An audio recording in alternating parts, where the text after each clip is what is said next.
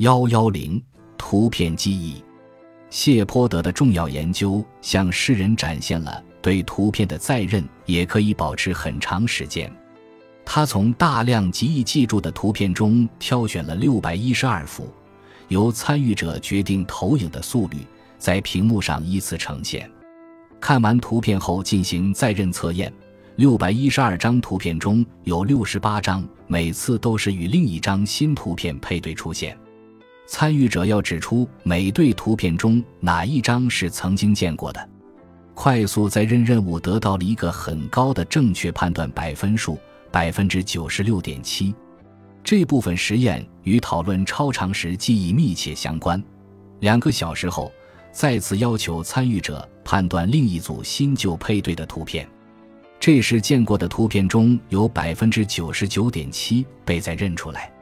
三天、七天和一百二十天后，分别让参与者再认同一组图片。如图六点四所示，哪怕是时隔七天再测验，参与者还是能够很好的再认出见过的图片。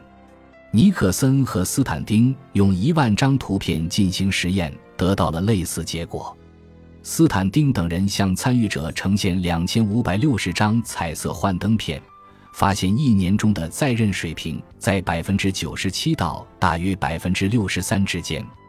更有意思的是，四个月后在任成绩开始下降，是图片记忆消退了呢，亦或是其他图像的干扰迷惑了参与者？三天后和七天后收集到的数据表明。图片记忆被编码到参与者的常识记忆中。四个月后出现在任记忆下降，是迷惑性图像的干扰在作怪。下划线二下，划线三下，划线二下，划线三。